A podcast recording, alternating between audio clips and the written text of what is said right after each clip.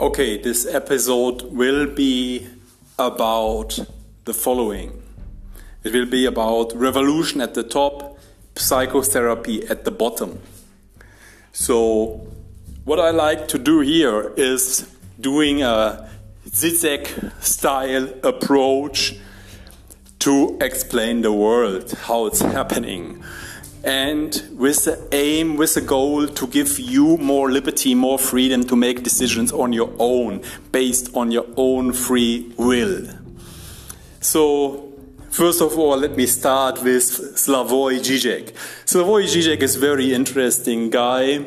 He was very popular, I think, like five, six years ago. Very, very popular guy. He's like kind of psychoanalyst, leftist, like Stalinist. He described himself as a, like a radical uh, left. But his arguments is really interesting. And by the way, he had been, and I think he still is, a, lecture, a lecturer at the London School of Economics. So, very interesting guy being a leftist at the London School of Economics. So, I'm not sure about his viewpoint, but in some ways he became very popular. And why he became so popular is because he mixed popular culture and like a social critique and some like weird arguments with some total nonsense and mix it with some logic. Mix it with some statements of, of popular culture and just become a figure, a figure of public speaking about nearly everything because everything is connected to the mind, psychology, psychoanalyst, and if you are leftist, is also connected to economy and the state and the ruling class and so on and so forth. There's a big, big, big, big, big literature on it. And I think he makes some very interesting statements and he get very popular, so I try to use his approach. So that's why I'm talking about the following is revolution at the top, psychotherapy at the bottom. So when I talk about revolution, I use it in a way you probably didn't get yet. I think it's really a new way to understand the term revolution in the way I use it. Uh, first, I will, let me uh, explain what I mean with revolution. So, I believe revolution is happening always at all times, and we are living and experiencing a revolution right now everywhere. So, what's this? What's happening everywhere, and what I call a revolution? And this is the normal legislative process. So, um, let me let me guess. Uh, it's kind of a jump, like to, to come from the term of revolution to the term of a legislative process. Still, I think it's sound. So let me just ask you this question. How many laws had been introduced in your country, in your legislation, within the last year? Let me just give some guess, like yeah. I give you some time to think. Just Google it. How many legislative acts have been passed in your legislative region? Check that out. How many legislative acts had been passed within the last year, like 2019, or you can take 2020 until June or July, how many legislative acts had been passed? And you will notice to your surprise, at least to my surprise, when I checked it, when I looked it up, when I witnessed how many legislative acts had been passed within every single day, every month, and every year. For Germany, I think it was roughly the case of like 3,600 laws per year. So I only had noticed one or two of them because they were heavily discussed in the media, in the literature, in the public opinion, and so on and so forth.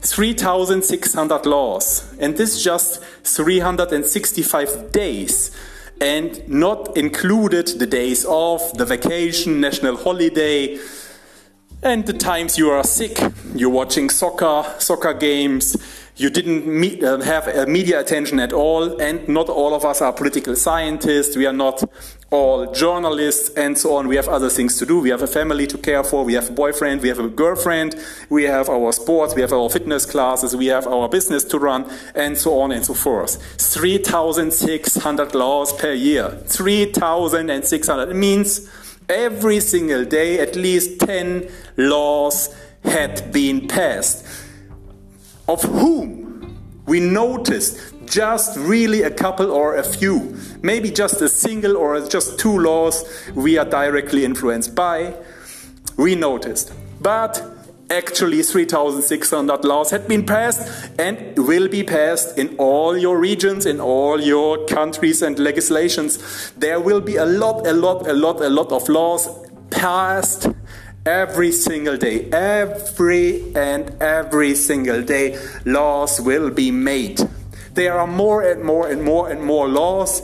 So if you are a lawyer and you are base your studies on studying the law, you will learn that there are so many changes to the law every year, every month, every day that you cannot know what is really right what is really right to do because the next day there will be additional law. And this can be very, very small laws. I'm not talking about big changes here, but they are continuously changing the basic laws of our society. I mean, not the basic law, not the uh, um, constitution, but very small laws. Every single and small law change a little bit.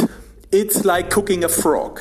Yeah, you cook a frog by steering up the temperature little by little, little by little, so the frog will not jump out of the water.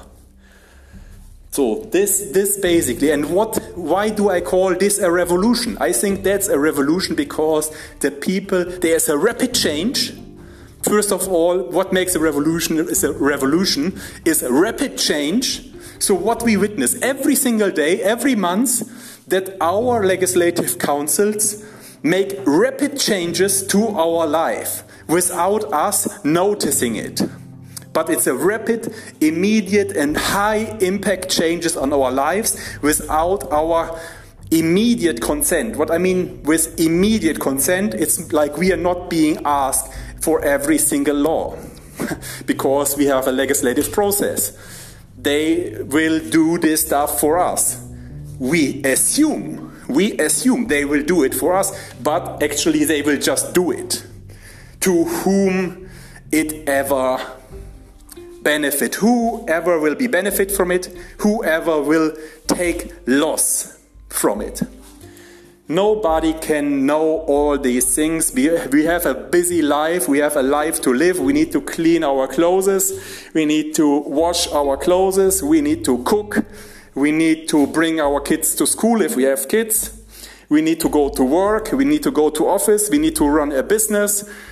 We need to do sports. We need to listen to the famous music. We have much, much things to do than dealing with all these changes. And they are very, very rapid changes implemented without our immediate consent, with just like some abstract form of consent. So basically, we don't have the power to not obey. We don't have the power to not obey. So, this is what I call a revolution. So, the revolution is happening always and everywhere. And it's a, one part is um, legislative processes, and the other part of the revolution is the media processes. So we, how many books have you wrote? How many TV stations do you own? How many radio stations do you own? How many universities do you run as a single person? None. Yeah, maybe if you're a very rich listener, millionaire, billionaire listener, you maybe own one news station, news outlet. You maybe own one university, that's it.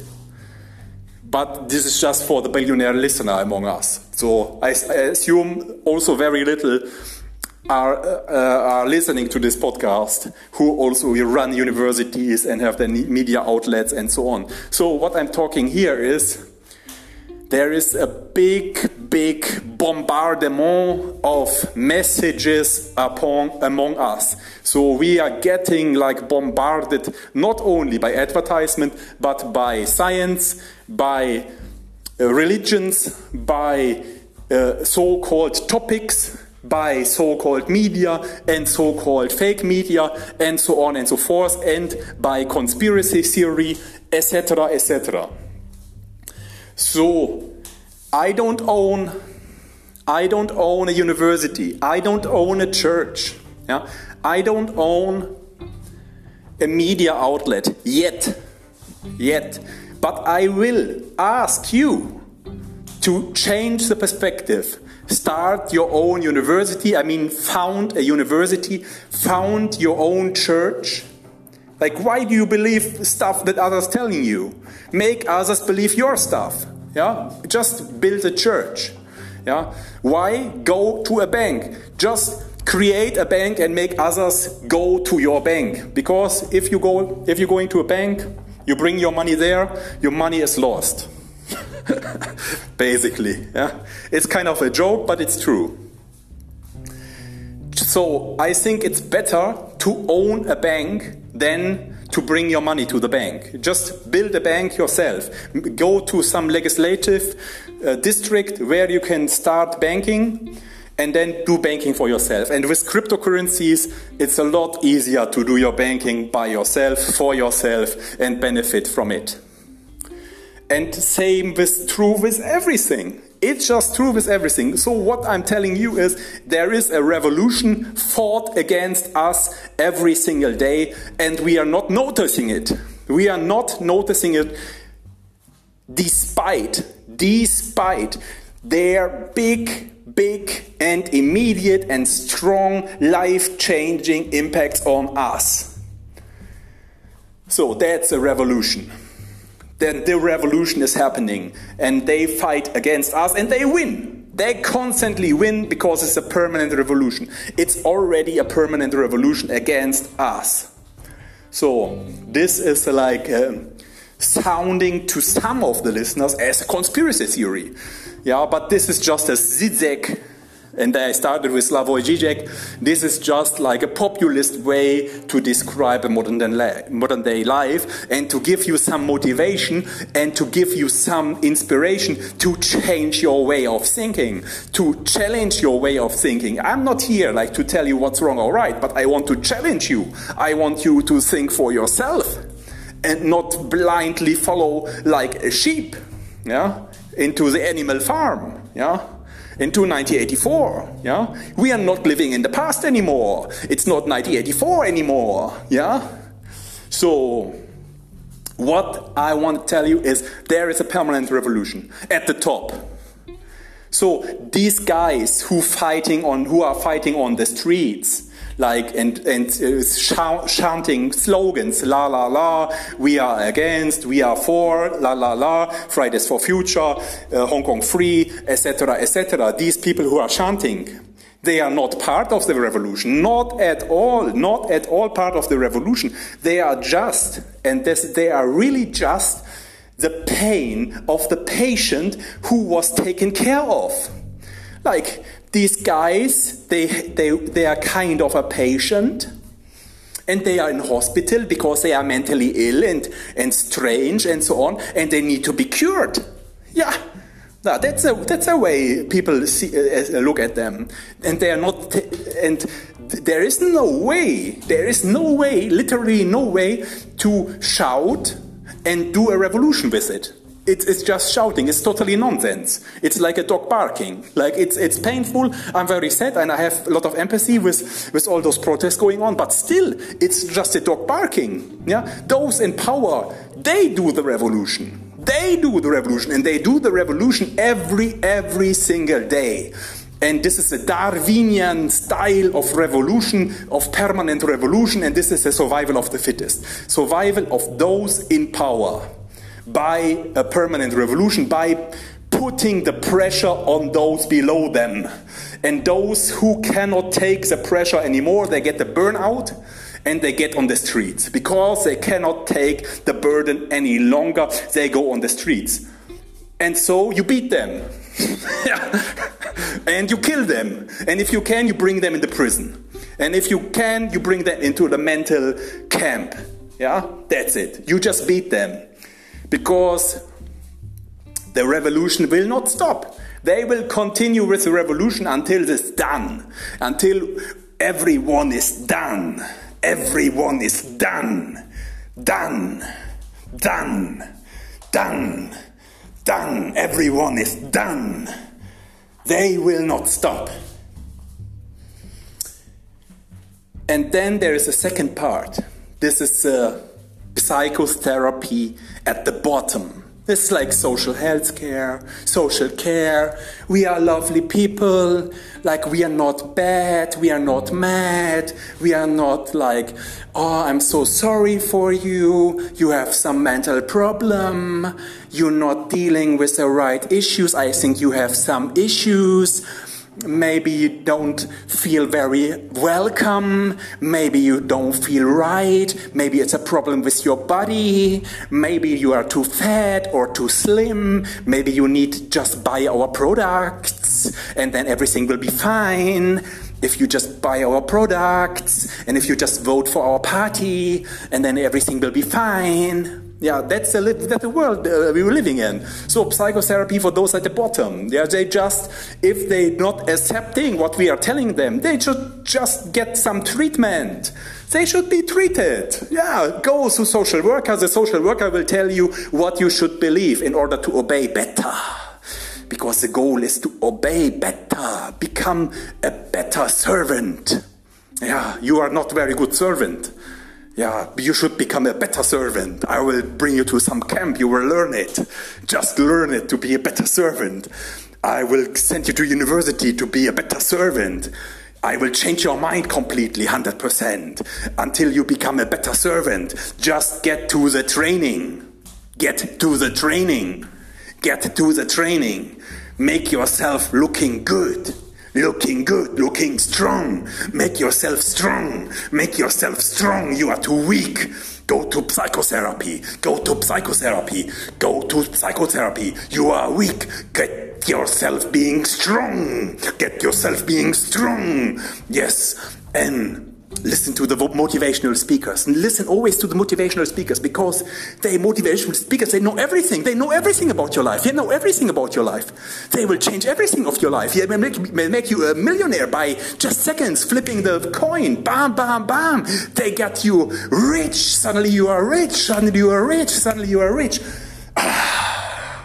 Psychotherapy for those at the bottom and revolution at the top. So I hope you will find a way out. And I'm sure there is a way out, and there, I, there is a way out. The way out is marketing and startup and traveling. This is the three ways out. First, do marketing for yourself, do marketing for your own organization, do found your own organization. Make yourself being great again. Make yourself great. you know, there's, there's just like populism poor, pure populism. Like, this is like, do you know what's happening when, when, when I'm talking to you like this? Like, when I'm talking to you like this, it, it, it's like pure populism. Like, I'm not the leader. I don't know. I don't know what, what I'm talking. Like, but you, you, I think like in the moment you, you just like nod your head and nod your head. It's not about nodding your head. It's think for yourself. Uh, maybe I'm totally wrong here. Maybe I'm totally wrong here. Maybe I'm right. I think I think I'm right, uh, but maybe I'm wrong. Yeah, it could be. Just think for yourself. Don't not. Don't be the sheep. Go to the butcher. yeah, just be the butcher. Don't be the sheep. Be the butcher. Yeah. you know, life life is strange sometimes, but I'm, I think there's always a way out, and there's there's many ways to go. Like, and basically, as I, I was talking from the beginning, it's basically just a Zizek style argument, yeah. So I just wanted to explain how Zizek get his audience, like by saying such things, by making contradictions, by being very aggressive in his tone, by using big words, by redesigning the meaning of words, by playing around with language. Playing with language is such a wonderful thing. I love to play with language. Like uh, when, when I like from the beginning of my university time. So I, I I love playing with language, and theater was my field where I could design and play with language. It's such a wonderful play.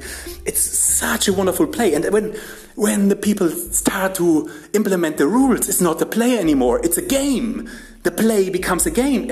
I'm not I'm not doing the theater sports. I'm doing the playing theater. I just like to play. I like, I like to, to express myself, to feel what's inside and to express it to the outside world. I'm not here to play a game with you. I'm here to play with you. I'm not here to play a game with you. I'm here to play with you. What are the difference of game and play? The one has rules. This is a game. And the other one has fun because it's a play, because it's creative. I make it up by myself. It's mine. It's a play. Later, I can make a game out of it and sell it on the Google Play. Still, it's a game so, cheers. Enjoy your time. Have a great start to the evening, a great start to the weekend, and don't take it too serious. Otherwise, I shoot you. okay, listen next time. Enjoy. Cheers. Bye.